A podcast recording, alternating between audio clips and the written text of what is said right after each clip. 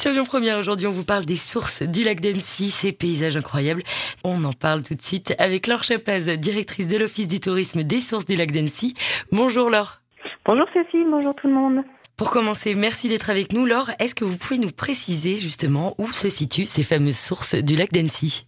Alors, les sources du lac d'Annecy sont la rive sud du lac d'Annecy, donc c'est entre Annecy et Albertville. Donc c'est entre la Savoie et la Haute-Savoie. C'est une, intercommunalité de sept communes qui est vraiment euh, orientée nature, sauvage. On est à la limite du parc des Bauges, à deux pas du massif des Aravis. On jouit du lac euh, toute l'année, des montagnes, des pâturages, des belles prairies euh, qui commencent à fleurir. Pour nos auditeurs qui souhaiteraient aller dans la région ou ceux qui vont avoir la chance d'aller là-bas, parlez-nous un petit peu de la région d'Annecy. Qu'est-ce qu'on peut faire en deux ou trois jours?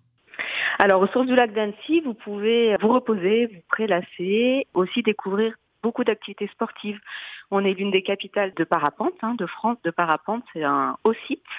Donc on atterrit, on décolle de col de la Forclaz et on atterrit à Toussard. C'est un super vol au-dessus du lac d'Annecy. On peut aussi euh, voir le Mont Blanc si on a un peu de chance.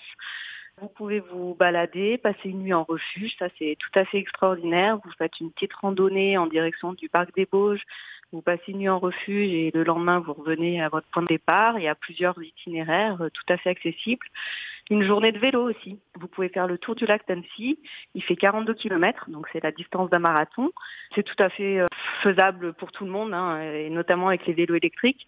Un petit conseil, il faut le faire dans le sens des aiguilles d'une montre. Pourquoi dans le sens des aiguilles d'une montre? Euh, C'est un petit peu plus simple, sinon vous avez une grosse montée qui est un peu raide ok. au niveau de la Loire. Alors j'imagine qu'avec ce genre de paysage, on doit vivre des expériences incroyables. Est-ce que vous auriez quelques petits exemples à nous donner? Ah bah, les exemples d'expériences incroyables, vous pouvez euh, en cette période faire un tour de paddle. Alors le lac est très calme, euh, l'eau est un peu fraîche, mais euh, des gens s'y baignent toute l'année, donc il n'y a pas de souci.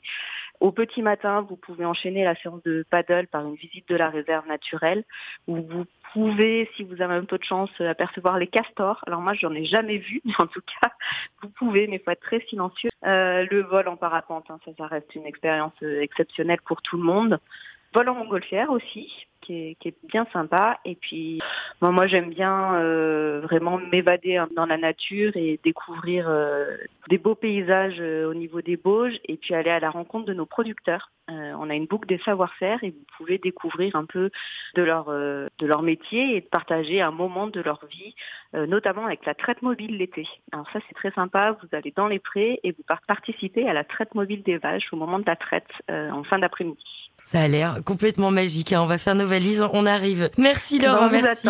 bah, parfait. Merci beaucoup Laure pour cette belle carte postale. Vous êtes directrice de l'Office du tourisme des sources du lac d'Annecy.